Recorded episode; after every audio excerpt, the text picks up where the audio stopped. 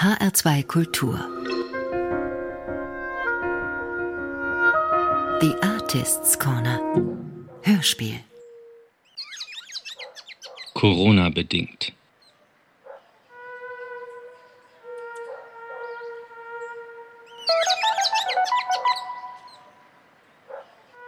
So viele Emotionen werden jetzt neu kodiert.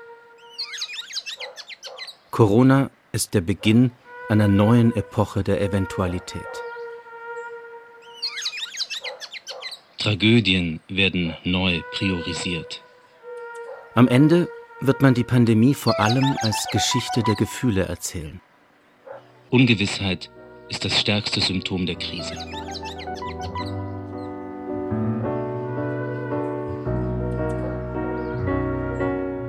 Ich bin Dietrich Brandt. Entstanden ist dieses Hörstück auf meiner Terrasse. 14 Tage lang mit Blick auf denselben Waldrand. Corona bedingt. Psychosoziale Symptome einer Krise.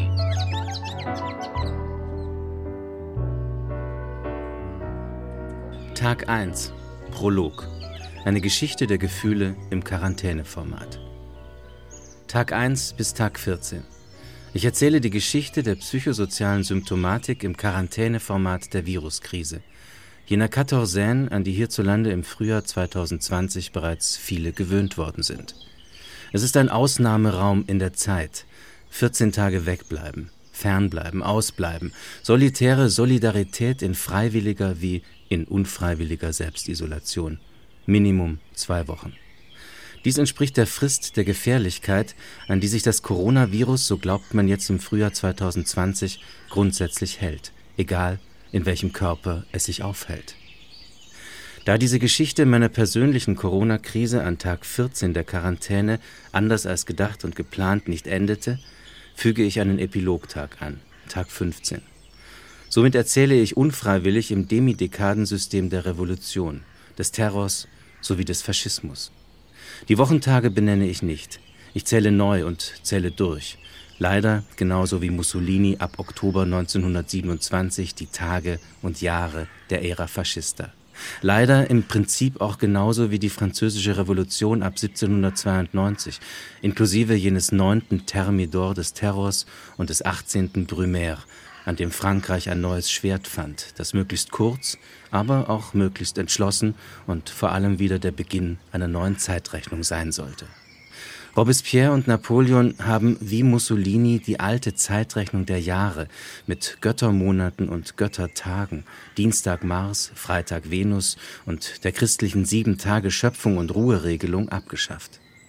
Sie haben ihre Herrschaft zum Beginn einer neuen Zeitrechnung erklärt und die neue Zeit in Dekaden portioniert, auch die Wochentage. Immer zehn Tage, dann erst kommt eine Art Sonntag. Zehn plus fünf Tage also in meinem Fall der erweiterten Quarantäne, die der Dekadenrechnung der Revolutionäre folgt, obwohl sie traditionell 40 Tage lang dauert. Die Quarantäne, das Lehnwort aus dem Französischen. Übersetzt man es zurück, landet man bei der Quarantaine des jours. So etabliert jede Quarantäne ihre eigene Zeitrechnung, Tag 1 bis Tag 40. Moses hat auf dem Berg Sinai auch die Nächte gezählt. 40 Nächte mussten es sein, Nächte wie Tage, in seiner Urquarantäne mit Gottsuche in den Wolken des Wüstenberges. Auch mit Moses beginnt eine neue Zeitrechnung, eine neue Zeit der Gefühle und der Gesetze. Jede solche Quarantäne ist ein Nullpunkt der Erfahrung, Tag 1 einer neuen Bilanz. Immer zählt man zuerst die Tage neu, manchmal auch die Nächte. Moses hat es vorgemacht. Nullpunkt Moses, Nullpunkt Revolution, Nullpunkt Mussolini. Jeder historische Nullpunkt beginnt mit einem Ausnahmeraum in der Zeit. Auch die Auszeit der Quarantäne ist ein Raum in der Zeit, ein 14 oder 40 Tage weiter Raum, die Markierung einer Zeitenwende, wie schon für Moses. 40 Tage Quarantäne, dann zehn Gebote. 40 Tage Wüste, dann Golgatha, dann Jesus gleich Christus, dann die neue Zeitrechnung. Immer wird neu gezählt, das Signum der Zeitenwende. Auch jetzt, die Zeit vor Corona und die Zeit seit Beginn der Krise. Manchmal waren neue Zeitrechnungen komisch. Wutz zum Beispiel, das sozialistische Vor unserer Zeitrechnung. Nicht jede neue Zählweise der Zeit konnte sich halten, aber mit jeder Quarantäne beginnt ein neuer Zeitraum, immer als Ausnahmeraum in der Zeit, auch jetzt, zu Beginn dieser Viruskrise. So zähle ich Tag 1 bis Tag 15. Mit Tag 1 beginnt eine neue Form von Atemnot, Atemangst, der Atemwende und des Atemschöpfens, irgendwann auch des Durchatmens, individuell und kollektiv. So ist jedes einzelne Atemphänomen der Viruskrise zu erfahren, jetzt auch die Atemsorge, die Sorge um den eigenen Atem. Insgesamt ist die Corona-Zeit eine Phase enormer Verengung. Dies entspricht meinem Gefühl zu Beginn dieser Pandemie. Tag 1 markiert den Beginn einer neuen Zeit. Dies ist die Geschichte der psychosozialen Symptome der Viruskrise, vor allem eine Geschichte der Gefühle und wie sie entstehen. Gefühle als Reaktion auf eine Krise, psychosozial jeweils als persönliche Reaktion, die abhängig ist von einem sozialen Geschehen, politisch, ökonomisch, medizinisch, kulturell, medial. Einige der Gefühle sind psychopathologisch, viele sind naheliegend, andere verbreitet und banal, einige kann man neurotisch nennen, aber alle wirken sie so, als ließen sie sich nicht leicht verjagen und wegwischen, sondern als wollten sie bleiben, mich, andere, auch die Wirtschaft und die Politik, alle Institutionen der Gesellschaft nicht so schnell wieder verlassen. Aus diesem Grund beginnt jetzt eine neue Zeitrechnung. Heute ist Tag 1. An jedem Tag der neuen Zeitrechnung folgt ein Hashtag Corona Music by Friends. Ich frage, was hört ihr für Musik? Hört ihr eure Playlist? Ein Gefühl von Normalität? Oder Musik, die zum Tagesgefühl der Viruskrise passt, egal wie düster und deprimierend sie ist? Oder hört ihr Serotoninmusik, Stimmungsaufheller, optimistische Songs, weil ja das Leben weitergeht, jedenfalls für fast alle? Und bitte keine Karlauer schicken, nicht I Will Survive. Als erstes kommt ein Lied von Tokotronic, Sag alles ab. Und Losses von Drake. Welche Geschichte dieser Viruskrise werden wir uns gegenseitig erzählen? Eine Geschichte der Verwundbarkeit? Oder werden wir dem Muster und der Logik einer Heldenreise folgen, wenn wir uns gegenseitig die Geschichte unserer Viruskrise berichten, sie damit beglaubigen?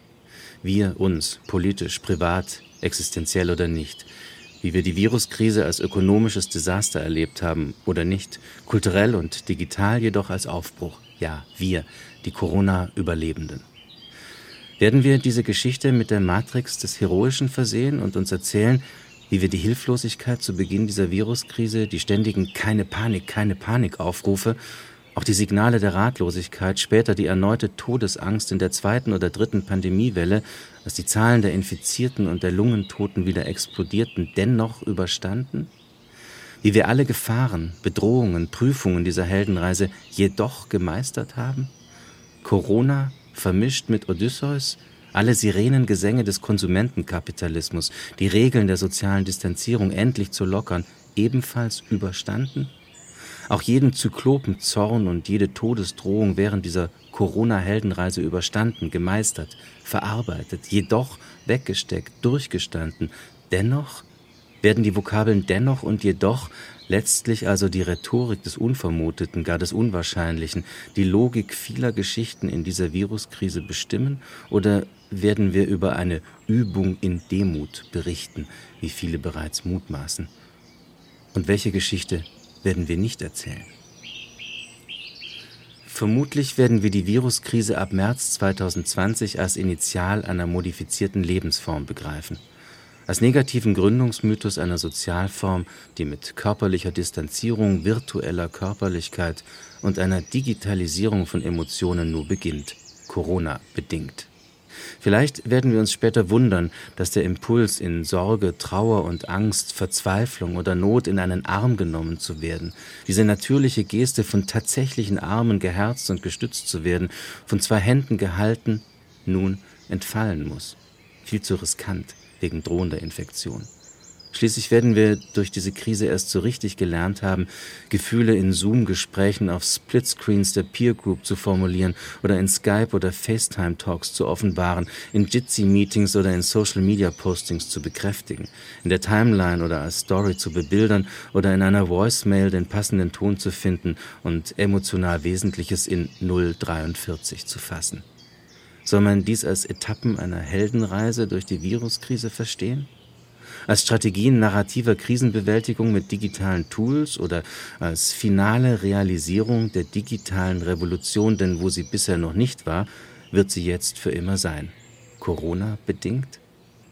Wird die digitale Struktur, die wir Emotionen derzeit geben, auch die Dramaturgie der Verarbeitung dieser Krise beeinflussen?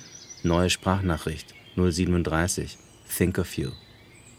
Werden wir am Ende einer Mail dann weiterhin schreiben und trotz der Sorgen alles Gute und Daten unserer Gefühle wieder auffindbar in der Cloud speichern? Die Sentimentalität der Krisenerfahrenen gehört jetzt wesentlich zur psychosozialen Symptomatik. Die Viruskrise der Sozialdistanz, die eine neue Epoche digitaler Nähe provoziert, lehrt uns, wie Emotionen virtuell beglaubigt und digital hinterlegt werden müssen. Ja, müssen, wie die Existenz unserer Emotionen nur dann nicht bezweifelt wird und Gefühle nur dann geglaubt werden, wenn sie eine Datenspur hinterlassen haben und die Daten dieser Emotionen auf egal welchem Display sichtbar gemacht werden können, Gefühle somit in Digitalformaten gespeichert werden und jederzeit wieder präsent sein können als Magic Moments. Das Wort ist längst gebrandet. Wir müssen die Gefühle nur noch im entsprechenden Ordner ablegen. Ob später einmal Hashtag Corona Magic Moments publiziert wird? Wir und die Kinder am Tümpel im Wald, wo wir noch nie waren und den wir jetzt entdeckt haben, weil der Flötenunterricht ausfiel, Corona-bedingt, Smiley. Und Foto. Sei virtuell umarmt, Herzchen und speichern. Die Digitalgeschichte der Gefühle gehört zu den Schockgeschichten, die wir uns mal tragisch, mal ironisch erzählen über die Viruskrise. Geschichten, mit denen die letzte Moderne endet und eine neue Epoche beginnt in der meine Gesellschaft erst einmal wochenlang unter Schock steht. Auch ich. Heute ist Tag 1 einer neuen Zeitrechnung. Der erste Tag, an dem ich trotz Atemnot weiteratmen werde. Auch Pathos ist ein psychosoziales Symptom der Krise. Alle Corona-Geschichten sind Pathos infiziert. Immer wird ein Gefühl mitverhandelt, mindestens im Subtext.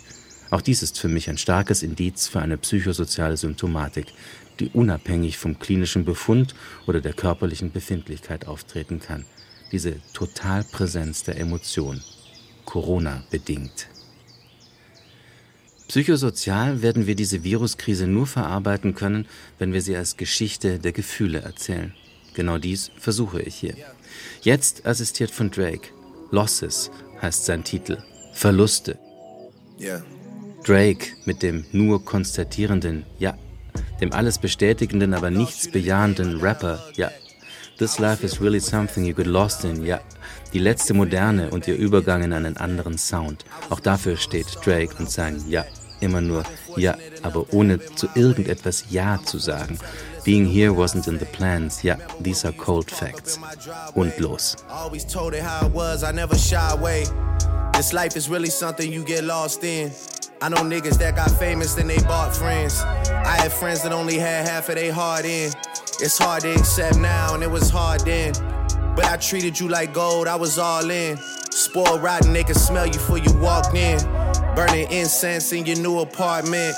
But you got no sense when it come to. Lost you to the game, I gotta hold that. How you feeling in your soul since you sold that? I'd be better off without you, and we know that. You ain't looking at a nigga you can hold back. Like I'm trying to show the waves, this is no cap. You sold me up the river, but I rode back. You put me on a road without a road map. I'm not trying to make no song, these are cold facts. Yeah. Yeah. Tag 1, morgen. Der Symptomcheck ist das Politische. Dies ist ein Protokoll vieler psychosozialer Symptome, die seit März 2020, seit dem Beginn der Viruskrise in meinem Land auftreten, verursacht von einem Leben, das offiziell SARS-CoV-2 Covid-19 genannt wird. Eine Bezeichnung, die so klingt, als sei sie die komplizierte Verschlüsselung, mit der man die Eingangstür zu einer stark gesicherten Todeszone öffnen kann. Oder als wäre diese Buchstabenkombination der Virusbenennung ein schwer zu knackender Code zum Betreten sehr exklusiver Datenräume. Für mich ist SARS-CoV-2 Covid-19 seit heute auch die Kodierung der Angst. So ist dieses Protokoll psychosozialer Symptome auch meine eigene Geschichte mit Corona, gemischt mit der Globalgeschichte der Todeseventualität dieser Viruskrise. Aber kein Tagebuch. Wenn ich das Wort Corona-Tagebuch sehe, höre ich sofort auf zu lesen. Vermutlich ist das bereits ein psychosoziales Krisensymptom. Ich spüre deutlich eine mentale Form der Atemnot, wenn ich nur daran denke. Heute ist Tag 1. Heute beginnt diese Geschichte der Gefühle, mein Protokoll der psychosozialen Symptome dieser Krise. Wie jede Geschichte ist auch diese der Versuch einer Dekodierung. Zufällig ist Tag 1 in meiner Quarantänezeitrechnung der Tag, an dem die gesamte Gesellschaft meines Landes teilweise in Quarantäne geht. Seit heute gilt allgemein Hashtag Stay at Home.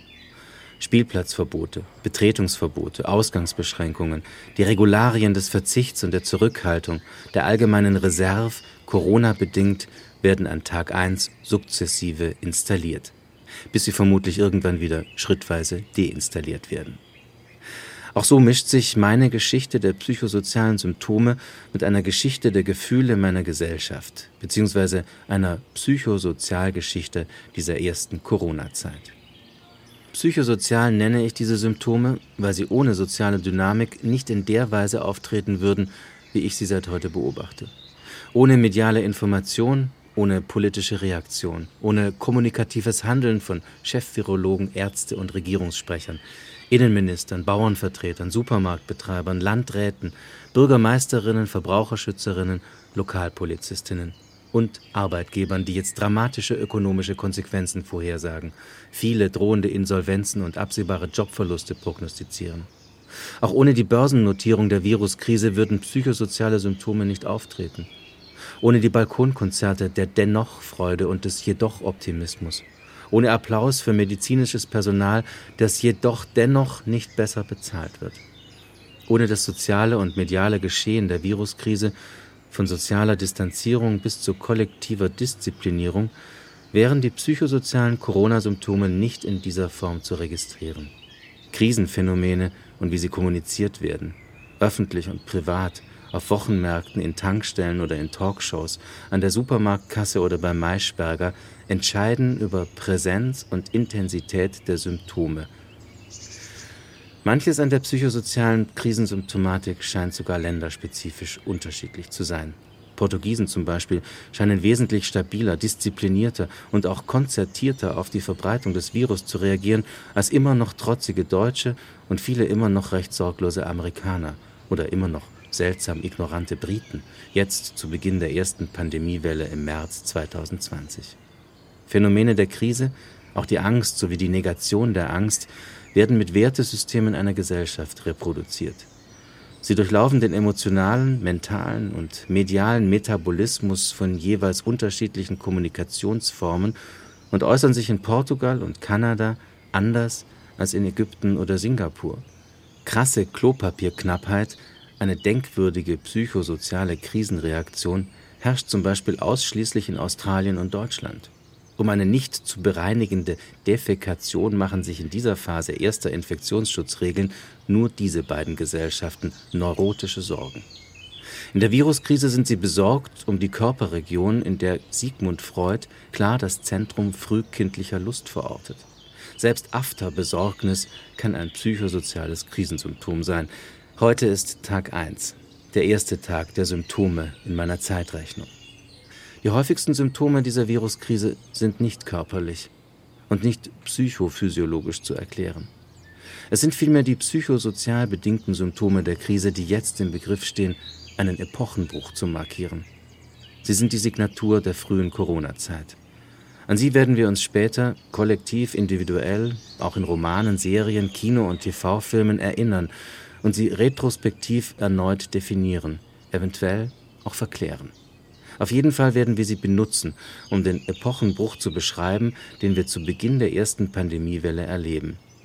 Vielleicht werden wir die Krisensymptome in einem Atemzug schönes Corona-Idiom mit den ersten Protesten der Fridays for Future Klimabewegung ein Jahr vor dem Beginn dieser Viruspandemie nennen, weil sie denselben Epochenbruch markieren, nur anders.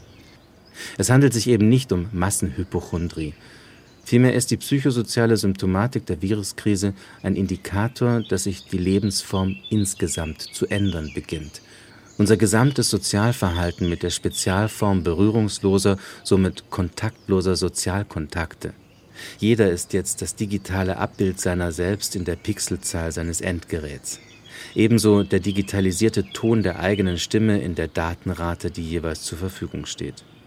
So klingt man bei Zoom anders als bei Jitsi, als bei Session Link, als in Real Life. Die Zweidimensionalität der Freundschaft in Splitscreen-Treffen. In schlimmeren Fällen die Bildschirmhaftigkeit einer Long-Distance-Liebe, wenn die Empfindsamkeit zur Datenübertragung wird. Diese technische und zugleich emotionale Modifikation unseres Lebens entspricht nicht nur einer unbedingt zu erfüllenden Verhaltensnorm der Krise, Infektionsschutz und etc. Sie weist bereits Züge einer modifizierten Lebensform auf, die, Corona-bedingt, jetzt mit dem Erscheinen der psychosozialen Krisensymptomatik nur beginnt. Am Anfang ist die Distanz, Sozialdistanz, Körperdistanz. Am Anfang ist die Abwesenheit, jene Abwesenheit von Körpern und Berührungen, auch von Stimmen und Gerüchen im selben Raum. Heute ist Tag 1. Heute beginnt meine Geschichte dieser Abwesenheit, denn heute ist der erste Tag einer Quarantäne, in der auch die Gesellschaft meines Landes in eine Form der Quarantäne gehen wird. Mindestens bis Ostern, heißt es heute, also Minimum vier Wochen, um Erfahrung mit digitaler Nähe, sensorischem Verschwinden und emotionaler Digitalität zu sammeln. Ähnlich wie die Wanderarbeiterin, die Billiglöhnerin, die Frau aus Rumänien, die das Slum ihres Dorfes verlassen hat und jetzt auf Zucchini-Feldern bei Ragusa arbeitet. Dort Geld für ihre Familie, vor allem ihre Kinder verdient. Zwangsläufig eine Long-Distance-Beziehung mit ihren Lieben unterhält, zwei Töchtern und einem Sohn. Die Körper der Kinder, ihre Augen, ihre Haut, den Zustand ihrer Kleidung, die Frisur und ihr Lachen sieht, den Ton ihrer Stimmen, dabei ihre Stimmung hört dadurch einen kurzen Ausschnitt ihrer Gefühle erlebt. Das Glück einer Wanderarbeiterin. Zweimal pro Woche, wenn sie Glück hat, sind sie beim Skypen zwischen Rumänien und Ragusa körperlos vereint. Die Kinder und ihre Mutter. Die lieben in der Produktionsform des Überlebens, wenn man aus einem Dorfslum in Rumänien kommt und zweimal pro Woche skypt in die Herkunft. Jeder Körper immer ein Bild, das Gefühl immer nur eine Stimmung. So kommt mir die neue Lebensform jetzt vor, wie das Skype-Gespräch einer Wanderarbeiterin, die ihre Lebensform nicht frei gewählt hat. Die Frage ist, wer die neuen Wanderarbeiterinnen sein werden. Die rasante Veränderung der Lebensform und der Sozialformen zu Beginn dieser Viruskrise hat ein lunarisches Analogon.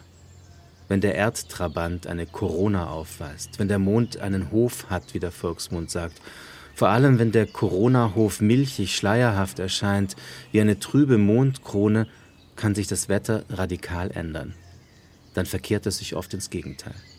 Ähnlich radikal, pathetisch radikal, existenziell radikal verändert sich unsere Lebensweise seit Beginn der Corona-Verbreitung, dem schwer lesbaren Code SARS-CoV-2 Covid-19 und seinen Folgen für fast alles, auch für die Büroarbeit und die Form sozialer Beziehungen für Lieferketten der Weltwirtschaft, Produktionsformen in Betrieben, Existenzängste Selbstständiger, irgendwann auch für die Form unserer Liebe.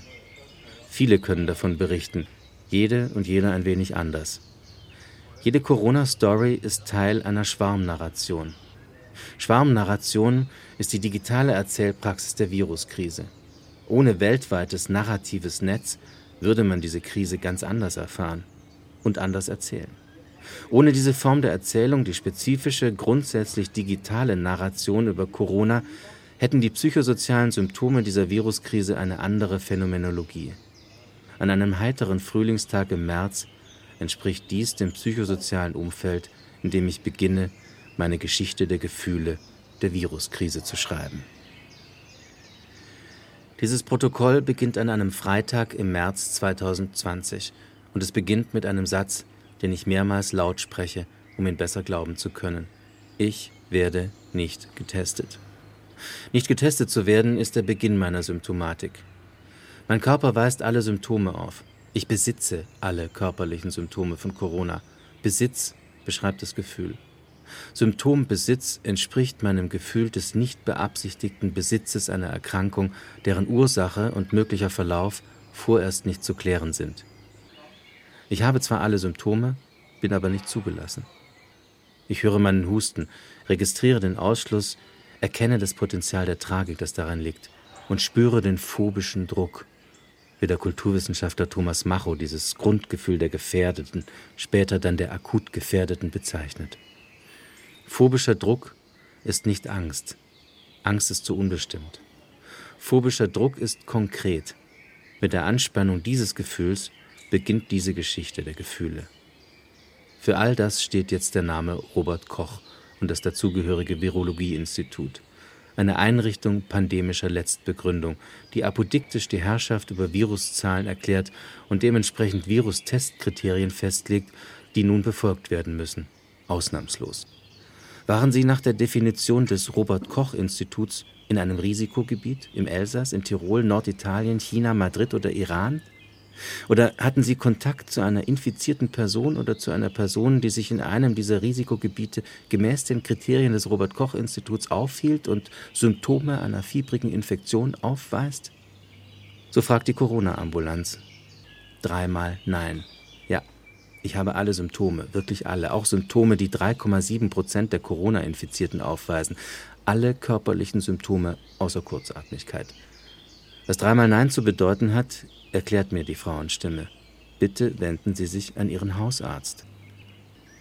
Die Hausärztin ist im Urlaub. Der Vertreter hat eine Handynummer freigeschaltet für Patienten mit meinen Symptomen. Eine freundliche Dame sagt, wenden Sie sich mit diesen Symptomen bitte an die Corona-Ambulanz. Noch einmal? Dreimal Nein. Eine Formulierung wie in einem Märchen. Dreimal Nein, sagt die böse Königin. Die Folge ist Ungewissheit, das stärkste, quälende, schmerzhafte psychosoziale Symptom. Heute ist Tag 1. So ist dieser späte Vormittag. Maximale Ungewissheit. Kein Test, keine Diagnose. Bedauern, ja, Sie bedauern, ja. Es bleibt aber bei dreimal Nein. Ich weiß, Corona-Tests sind knapp in meinem Land. Es gibt Prioritäten. Andere waren vor kurzem im Risikogebiet Paznauntal oder nebenan im Elsass. Auch sie haben Fieber, ein höherwertiges Risikogebietsfieber. Deshalb ja die Ausschlusskriterien. Ja, werde ich akzeptieren. Irgendwann akzeptieren. Ja, vielleicht. Später. Jetzt zähle ich Atemzüge. Ich trinke Tee. Ich werde nicht getestet. Und das ist irgendwie auch gut so, denn ich werde grundsätzlich nicht gerne getestet. Getestet werden macht mich nervös. Ein Test ist anders als das Leben. Es gibt keine Zwischenbereiche, kein Vielleicht, kein Missverständnis, das man gemeinsam lachend auflösen könnte. Kein Palaver, kein Changieren, nichts Flirrendes, nichts Offenes, damit auch nichts Erotisches, auch keinen Zweifel, keinen produktiven Irrtum. Nur positiv oder negativ. Ein Test eben. Was wäre das Leben so einfach, so deutlich, so entschieden, so klar? Sie sind negativ getestet worden, klarer Fall, oder positiv, eindeutig positiv, ausnahmslos positiv, nichts als positiv. Ist so der Mensch? Ist so das Leben? Ist so die Krise? Ist so das Virus? Ja? Nein? Wie also ist das Leben? Sag schon Corona. Ist es ab jetzt wie ein binärer Virustest, hart und klar, ja oder nein, infiziert oder nicht infiziert, immer so einfach Himmel oder Hölle? Und zugleich schrecklich vielfältig und komplex wie das wandlungsfähige Virus, permanent mutierend? Ist so jetzt das Leben? Folgt es einer Virusdramaturgie? Jedes einzelne Motiv, jede dazugehörige Emotion kann sich jederzeit ändern, kann ständig variieren und immer böse enden. Ein fieser Trick der Thriller-Dramaturgie wäre dies ein Blockbuster. Nie kann man wissen, wann man die nächste Handlungsebene erreicht und wie schnell das Verhängnis einsetzt, rein physiologisch, wann erste Lungenbläschen platzen und das Virus so viel Organ gefressen hat, dass es versagt. Oder wie schnell das ökonomische Überleben endet in der Virusfolgen Wirtschaftskrise, die Ungewissheit, das stärkste, immer wieder stärkste und immer wiederkehrende Krisensymptom. Ist so jetzt das Leben? Sag schon, Corona. Eben eine Thriller-Dramaturgie Erst die maximale Lebensbedrohung, dann die überraschende Rettung und dann die plötzliche Tragik. Immer mit entsetzlicher Grausamkeit verbunden. Die Dramaturgie des Horrors und des Verhängnisses.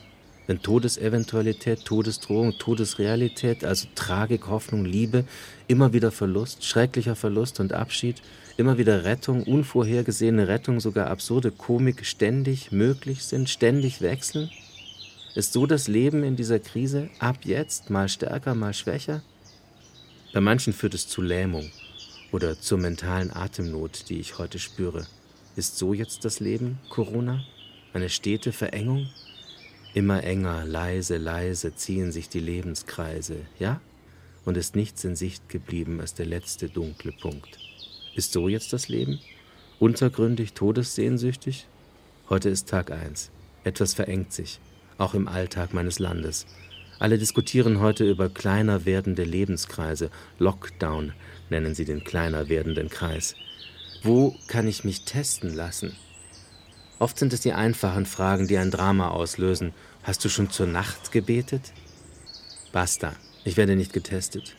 Menschen wie ich unterliegen einer Basta-Politik.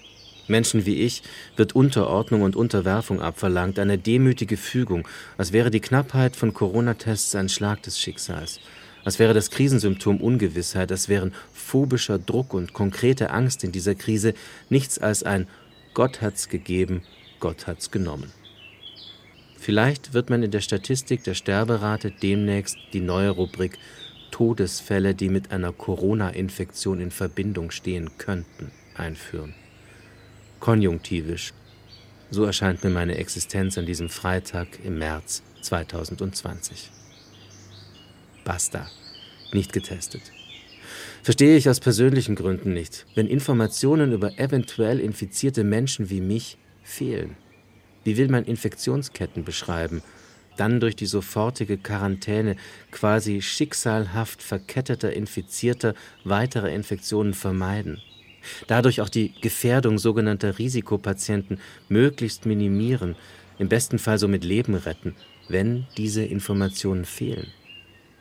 Vorerkrankte und Ältere, die man seit dieser Woche die Verletzlichen und die Verwundbaren nennt, darunter derzeit viele Menschen mit einer Behinderung, sind sie doch die letztlich übergangenen oder im Zweifel quasi aussortierten zu Beginn der ersten Pandemiewelle, weil Informationen fehlen, wie man sie besser schützen könnte? Muss man von einer impliziten Eugenik sprechen, die niemals jemand so nennen wird? Der schwache, alte, kranke, Vorerkrankte zum Opfer fallen?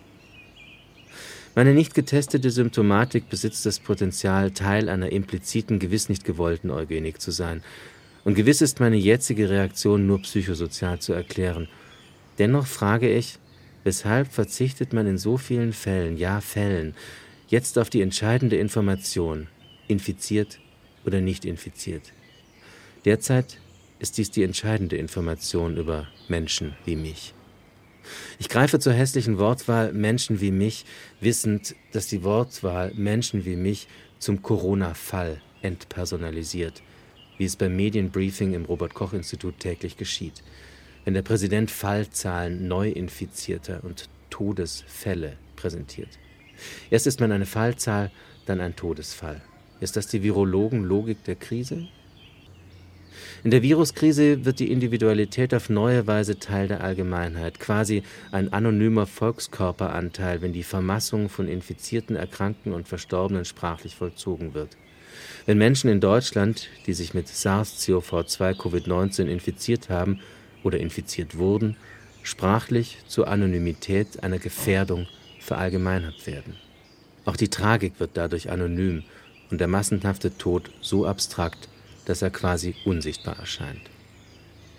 So werden Menschen wie ich zur statistischen Größe verdinglicht, sprachlich dann als Corona-Fall zur Corona-Fallzahl versachlicht, je nach Zufall oder Verlauf in einer Sterberate oder einer infizierten Zahl erfasst. Oder eben nicht, wenn Menschen wie ich jetzt nicht getestet, nicht erfasst werden, weil Menschen wie ich die Symptome aufweisen, aber Kriterien nicht entsprechen, nicht getestet werden dürfen. Somit als Ziffer im Dunkeln bleiben. Ich, die dunkle Ziffer, ein Corona-Verdachtsfall, der vom Hausarzt, vom Arbeitgeber und von der Nachbarin als Verdachtsfall behandelt werden muss, wegen eventueller Infektionsgefahr. Auf jeden Fall immer auch als Fall, egal wie freundlich und wohlwollend die Behandlung durch Mitmenschen geschieht. Und das hängt mit der Sprache zusammen, dem Fallzahlendeutsch. Das ist jetzt die Praxis der Verallgemeinerung, Corona-bedingt. Medizinisch erfasst, statistisch verdinglicht, versachlicht als Fall. Ein lebendes, atmendes, immer noch atmendes Idiz einer Krise, dessen Gesicht man wiedererkennt. Heute ist Tag 1. Die Symptome sind das Politische. Sie sind auch das Persönliche, aber nicht nur das Private und doch zugleich das Intime. Sogar Intimes soll jetzt öffentlich werden. Wie geht es dir? Was soll ich sagen über die Intimität mit einem Virus? Ich lasse die SMS unbeantwortet, auch weil Symptome das Politische sind und weil psychosoziale Symptome letztlich nur politisch zu verstehen, politisch zu verorten sind. Sie sind nicht individuell und wenn, dann nur zu einem kleinen Teil.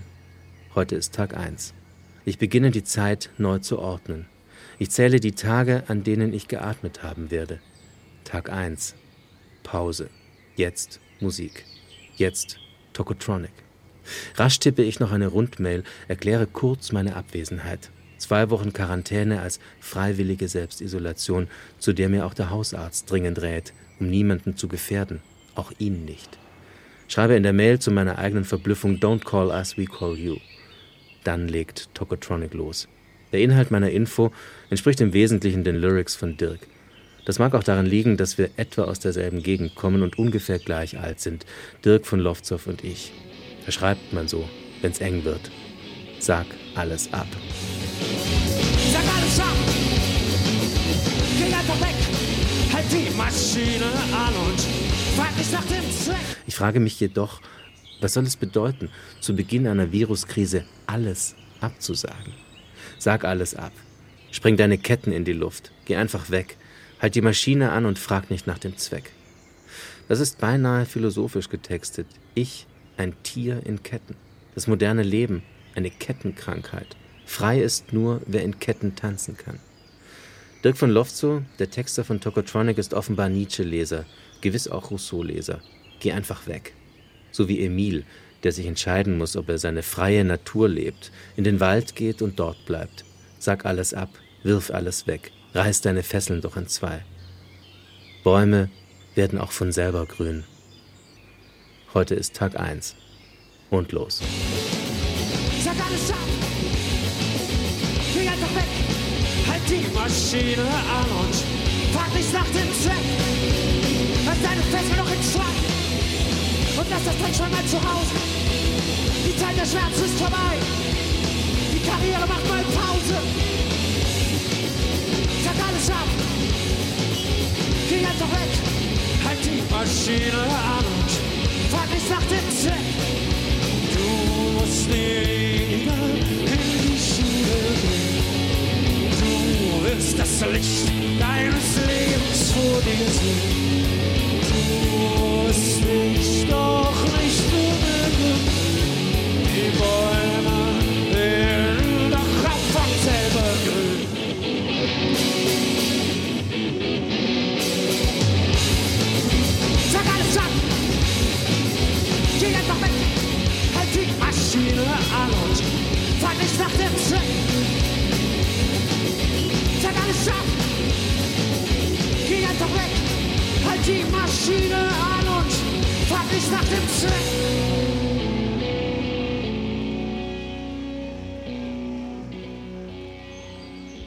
1, Abend.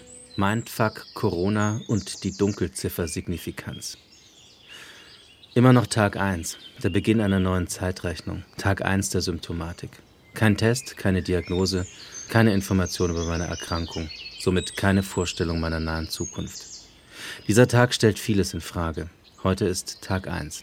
Ich zähle Atemzüge, spüre Atemnot, huste krampfartig. Sicher bin ich nervös. Meine Quarantäne hat gerade erst begonnen und mit ihr eine neue Geschichte der Gefühle.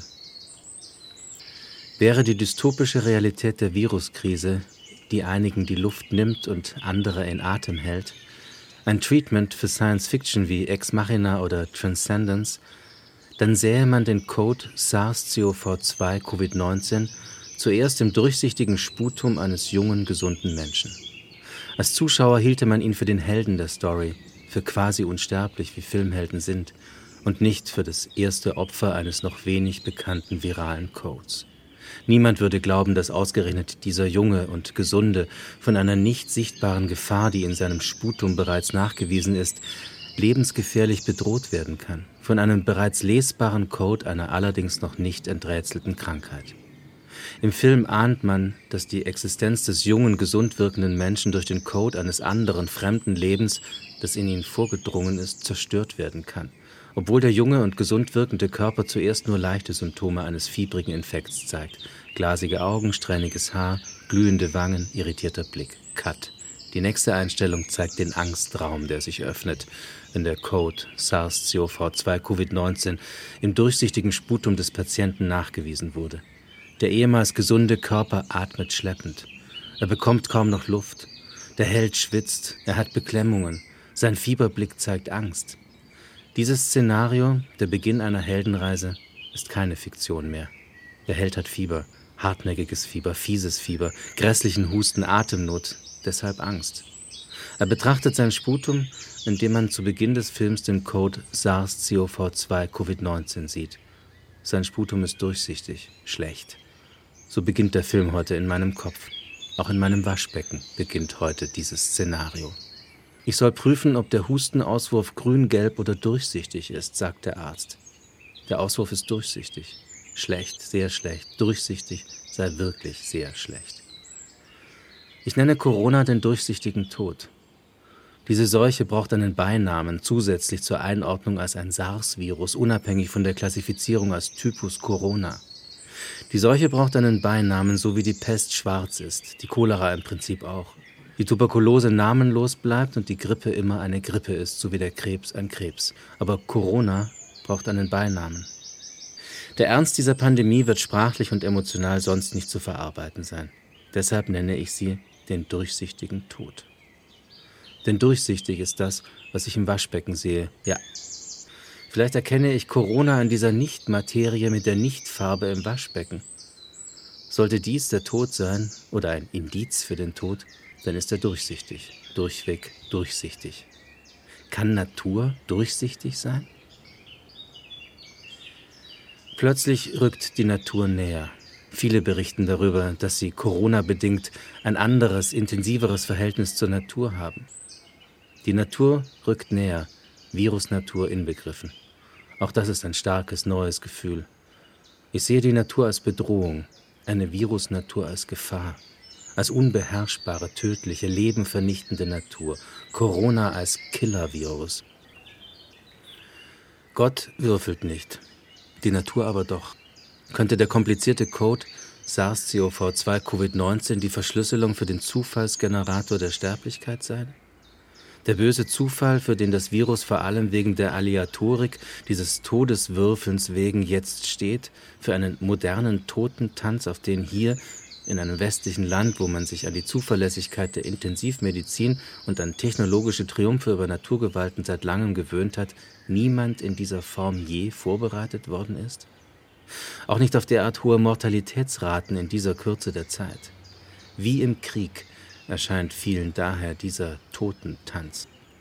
Jeder erklärt sich die Katastrophen der Viruskrise jetzt mit seiner eigenen Analogie. Auch dies ist ein psychosoziales Symptom dieser Krise. Viele reden von einem Krieg und vergleichen die Viruspandemie mit Kriegszuständen, die sie nicht erlebt haben können. Falls ein Staatspräsident die Kriegsmetapher benutzt, spricht er, Ohnmacht in Aktivismus wendend, von einem Krieg gegen das Virus.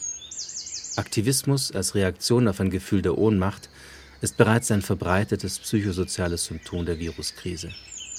Der Spuckschutz vor Supermarktkassen wird für den faustischen, diesen verlegen faustischen, neurotisch faustischen Aktivismus einmal als Symbol herhalten müssen.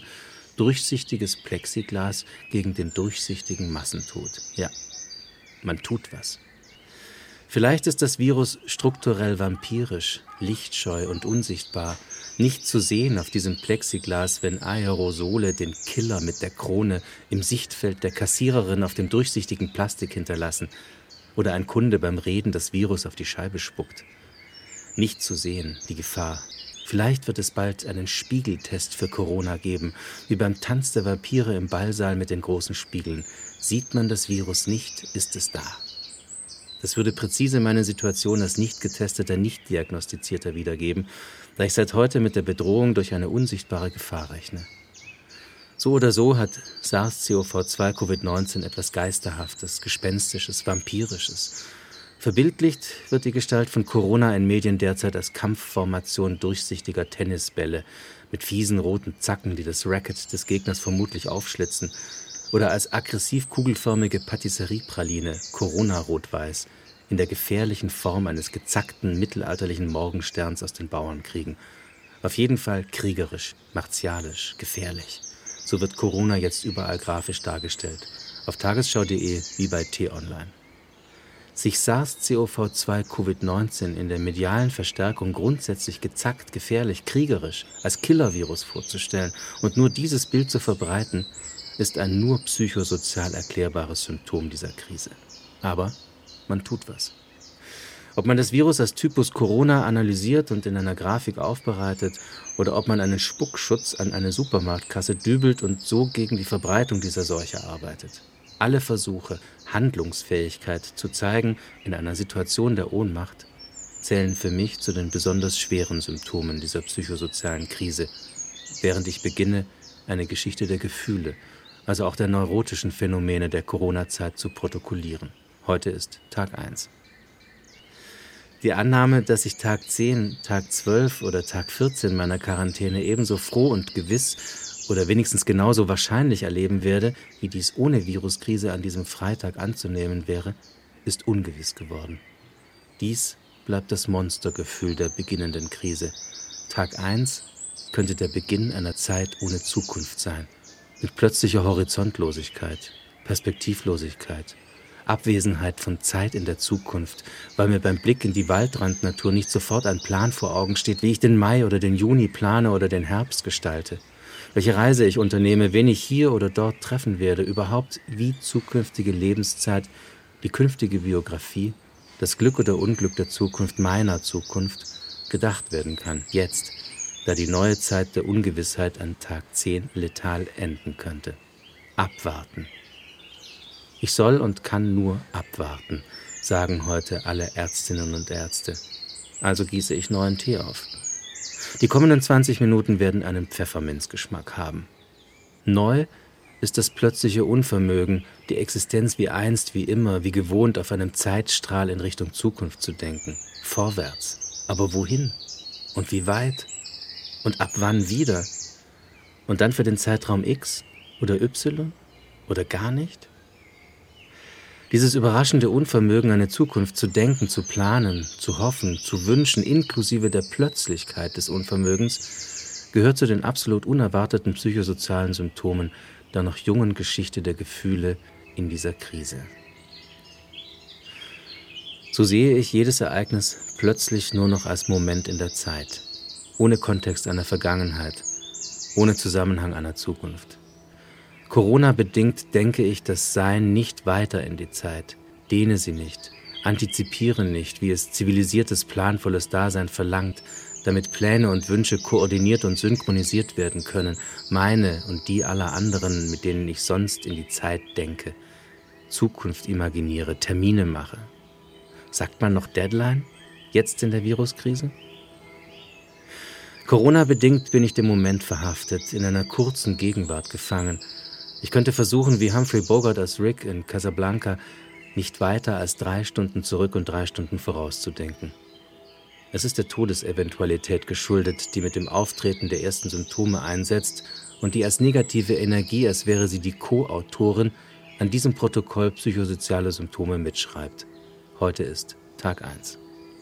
Jetzt brauche ich Informationen. Ich telefoniere mit einer befreundeten Ärztin, dann mit einem befreundeten Arzt und mit einem weiteren Arzt sowie einer weiteren Ärztin meines Bekanntenkreises. Alle sagen dasselbe. Jetzt, da ich Robert Koch bedingt nicht auf Corona getestet werden kann. Abwarten. Ich soll, muss, kann nur abwarten. Abwarten, sagen alle, sei jetzt alternativlos. Abwarten, ob die Symptome stärker werden. Ansonsten soll ich alle Symptome wie einen fiebrigen Infekt behandeln. Viel trinken, lange schlafen, Bronchikum schlucken, gut lüften, Türklinken regelmäßig desinfizieren, Hände waschen, ausruhen, nichts tun, abwarten, Tee trinken, Atemzüge zählen, Atemzüge zählen. Atemzüge zählen und Tee trinken, viel Tee trinken. Das ist jetzt Corona-bedingt im Grunde das ärztliche Ergebnis. Mehr als 20 Atemzüge pro Minute dürfen es nicht sein. Die zentrale und einzig echte Information an diesem Tag. Ich wiederhole sie, um sie nicht zu vergessen, und zähle jetzt bis 19. Vielleicht bin ich nervös. Sicher bin ich nervös. Ungewissheit ist das stärkste, schlimmste, irgendwann sicher auch ein unverzeihliches psychosoziales Symptom dieser Viruskrise, sollte sie nicht aufgelöst werden, diese Ungewissheit. Jetzt zähle ich wieder, gieße Tee auf, zähle, trinke und warte. Worauf eigentlich? Medizinisch endet Tag 1 in einem Patt oder, falls es ein Schachspiel mit dem Zufall ist, endet die heutige Partie in einem Remis. Ich habe alle Corona-Symptome, kann aber nicht getestet werden, werde somit auch nicht wissen, ob ich infiziert bin und ob ich andere infiziert haben könnte. Nein, nein. Kein Virustest und keine Diagnose. Wie soll ich das verstehen lernen? Vielleicht bin ich Teil einer Dunkelziffer. Ein Wort, das sonst in Verbindung mit Drogenkonsum benutzt wird. Die Dunkelziffer der Polizisten, die Marihuana rauchen zum Beispiel. Jetzt gibt es eine Corona-Dunkelziffer. Ein Virologe rechnet öffentlich hoch, dass man die tatsächliche Zahl der Infizierten im schlimmsten Fall mit Faktor 3000 kalkulieren müsse. Ich versuche nachzurechnen. 20.000 mal 3000. Das wäre ungefähr die gesamte Bevölkerung Westdeutschlands oder Frankreichs oder Italiens oder Großbritanniens. 60 Millionen. Eine seltsame Dunkelziffer. Im Netz kursieren Befürchtungen mit einer sehr viel niedrigeren Dunkelziffer. Dort werden heute etwa 600.000 Infizierte hochgerechnet. Der Robert Koch-Präsident erklärt derweil, in Deutschland seien es heute weniger als 20.000 Infizierte. 600.000 gegen 20.000. Das wäre eine Differenz mit Faktor 30. Die Dunkelheit dazwischen kommt mir heute monströs vor, auch die emotionale Dunkelheit in der statistischen Kluft. Fast jede Corona-Zahl enthält jetzt eine Drohung, fast jede verbirgt eine Eventualität. Die heimliche Hochrechnung der eigenen Sterblichkeit, die sich aus der statistischen Verteilung der bisherigen Tode und ihrer dokumentierten Ursachen ermitteln lässt. Es ist, als streute man Teeblätter aus, um darin die Zukunft und das eigene Schicksal in der Viruskrise zu lesen. Ich? Ein Fall? Ein Corona-Fall? Eventuell bald? Oder nicht? Eventualität verdoppelt und vervielfacht sich jetzt schnell. Wird sich jemand entschuldigen? Durch mangelhafte Zahlen den phobischen Druck verstärkt und allgemeine Verunsicherung erzeugt zu haben? Wird diese Dunkelzifferpolitik das Vertrauen in jetzt Mächtige erschüttern? Werden das später unter anderem die politischen Kosten der Krise sein? Heute ist Tag 1 meiner neuen Zeitrechnung. Die amtliche Statistik verdunkelt und verkleinert die Viruskrise mit Zahlen, nennt aber die mutmaßliche, wahrscheinliche Zahl der Infizierten eine Dunkelziffer. Ich bin verstört über die Dunkelziffer-Schlucht und empört, dass zu Beginn der Viruskrise mit so vielen Zahlen so viel Dunkelheit produziert wird. Durchsichtig ist der Tod, dunkel aber die Ziffer seiner Opfer. Dann fällt mir die Kalendergeschichte ein, die mit den Worten beginnt man stand an diesem Morgen noch auf wie alle Tage. Der eine betete sein Das walte Gott, der andere ließ es sein. Und niemand dachte daran, wie es am Abend aussehen würde, obgleich ein Schiff mit 70 Fässern voller Pulver in der Stadt war. Und plötzlich geschah ein Knall. Dann erzählt Johann Peter Hebel in seiner Kalendergeschichte, auch hier in Franz Kafka Kürze, der ihn dafür bewunderte, wie das Schiff voller Sprengstoff explodiert und in einem Augenblick, ihr könnt es nicht so geschwind lesen, als es geschah, waren ganze lange Gassen voller Häuser mit allem, was darin wohnte und lebte, zerschmettert. Da sah man auch, wie es am Abend leicht anders werden kann, als es am frühen Morgen war, nicht nur mit einem schwachen Menschen. Heute ist Tag 1, ein Tag, an dem ich geatmet haben werde. Ich zähle Atemzüge. Auch diese Autosuggestion des Weiteratmens gehört zum psychosozialen Bewusstsein des Katastrophischen in dieser Krise. Tag 1 stellt vieles in Frage. Ich weiß nicht, was mir fehlt oder was ich zu viel habe, den Fremdkörpervirus eventuell. Ich habe eindeutig Fieber. Ich huste seltsam. Ich atme zu schnell, zu kurz, zu flach. Ich weiß nicht, was ich tun soll. Ich sage auf jeden Fall zu oft ich an diesem Tag. Auch ich sagen ist in dieser Häufung ein psychosoziales Krisensymptom. Das Virusgeschehen wird zum Mindfuck, wenn man sieht, wie es am Abend leicht anders werden kann, als es am frühen Morgen war, nicht nur mit einem schwachen Menschen. Immer beginnt die Corona-Virus-Krise mit Erstarrung, dem Naturzustand katastrophischer Erkenntnis und mit Unglauben, über den alle sprechen, der auch zur Politik des Unglaubens führt. Mal der offenen Verleugnung wie in China, mal der vertagten Kenntnisnahme, also der Verdrängung wie in Deutschland. So geschieht es jederzeit und überall wieder, wenn das Wachbewusstsein mit diesem SARS-CoV-19-Virus-Code auf existenzielle Art konfrontiert wird. Man sieht und glaubt die Bedrohung nicht, weil man sie nicht glauben will, bis man der Viruskenntnis und der Corona-Konfrontation nicht mehr ausweichen kann. Das ungläubige Erstarren ist zugleich das Nicht-Wahrhaben wollen, ein gefrorenes, bewegungsunfähiges Bewusstsein diesseits von Zweifel und Frage. Nach der Erstarrung kommt das Erstaunen, erst dann setzt die Bewegung ein, Zuerst die Bewegung der Psyche, dann folgt ein erster Gedanke, dann die Bewegung der Sozialsysteme, Wissenschaft, Wirtschaft, Politik, Medien, Religion, Kultur. So öffnet die komplex verschlüsselte Viruskodierung Angsträume, Sozialräume, Politikräume, Panikräume, bei manchen die Gefahrenzone der Todeseventualität, wenn die eigene Körper, Geist, Seele, Existenz von der gelungenen Koexistenz mit diesem Viruscode abhängt. Mit diesen Entwicklungen einer psychosozialen Dynamik entstehen Umrisse einer Handlung. Schließlich wird daraus das Rudiment einer Geschichte, mit der man die Gefahr, vor der man anfangs erstarrt, zu klären oder wenigstens zu beschreiben versucht, indem man sie als Zusammenhang mit eigener Logik erzählt. Irgendwann kann man schließlich alles als Geschichte erzählen, als biografisches Erleben im Und-Dann-Format oder als Geschichte der Gefühle, auch als Protokoll psychosozialer Symptome immer aber mit Anfang, Mitte und Schluss, Entwicklung, Kausalität und Handlungskern, Nebenhandlung und Abschweifung, wie das bei einer Geschichte so ist. Denn dann ist es vor allem eine Geschichte, die man sich erzählen kann. Tag 1. Jede Geschichte kann man sich zur Beruhigung erzählen. Selbst eine derart stark beunruhigende Geschichte wie diese SARS-CoV-2-Covid-19-Dystopie, die viele jetzt im Quarantäneformat der Sozialdistanz erleben, andere aber im antiken Tragödienmaß. Selbst eine solche Geschichte der Unruhe dient der Klärung und der Beruhigung, ja seltsamerweise auch der Beruhigung der Existenz, sobald man sie sich gegenseitig als Geschichte erzählen kann. Heute ist Tag 1. Heute beginnt meine Geschichte. There has to be passion, a passion for living, surviving. Eine Geschichte der Gefühle. And that means detachment. Es ist spät geworden, jetzt Musik. Doubting all the time, fearing all the time. Tag 1. Anne Clark. Our Darkness, Dunkelstunden. It rains even harder now, Corona-Zeit. Do you think our desires still burn? Tag 1, Ende. Und los.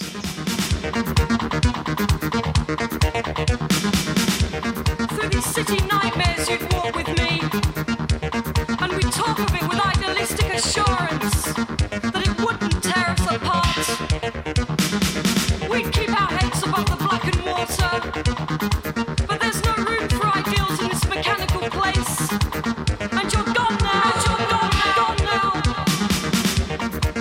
Das war Corona-bedingt. Psychosoziale Symptome einer Krise von Dietrich Brands. Insgesamt ein Podcast in 33 Folgen. Eine Geschichte der Gefühle im Quarantäneformat. 14 Tage und ein Epilog. Die ganze Geschichte, alle 33 Folgen, finden Sie auf der Seite von HR2 Kultur und in der ARD Audiothek. Für The Artists Corner waren dies die ersten drei Folgen des Podcasts.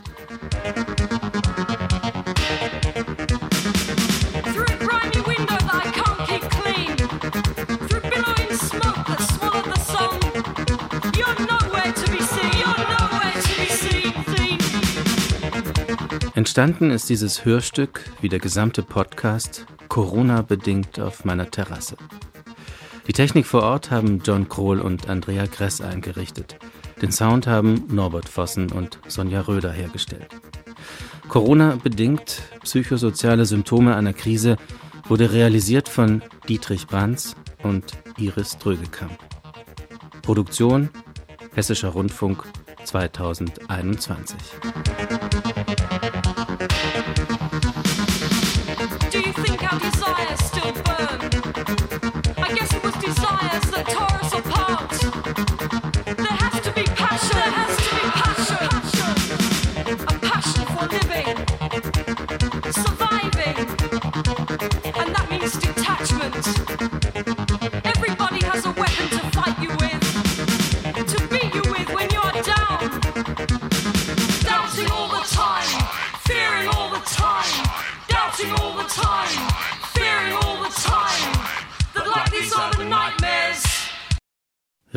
Redaktion Leonhard Koppelmann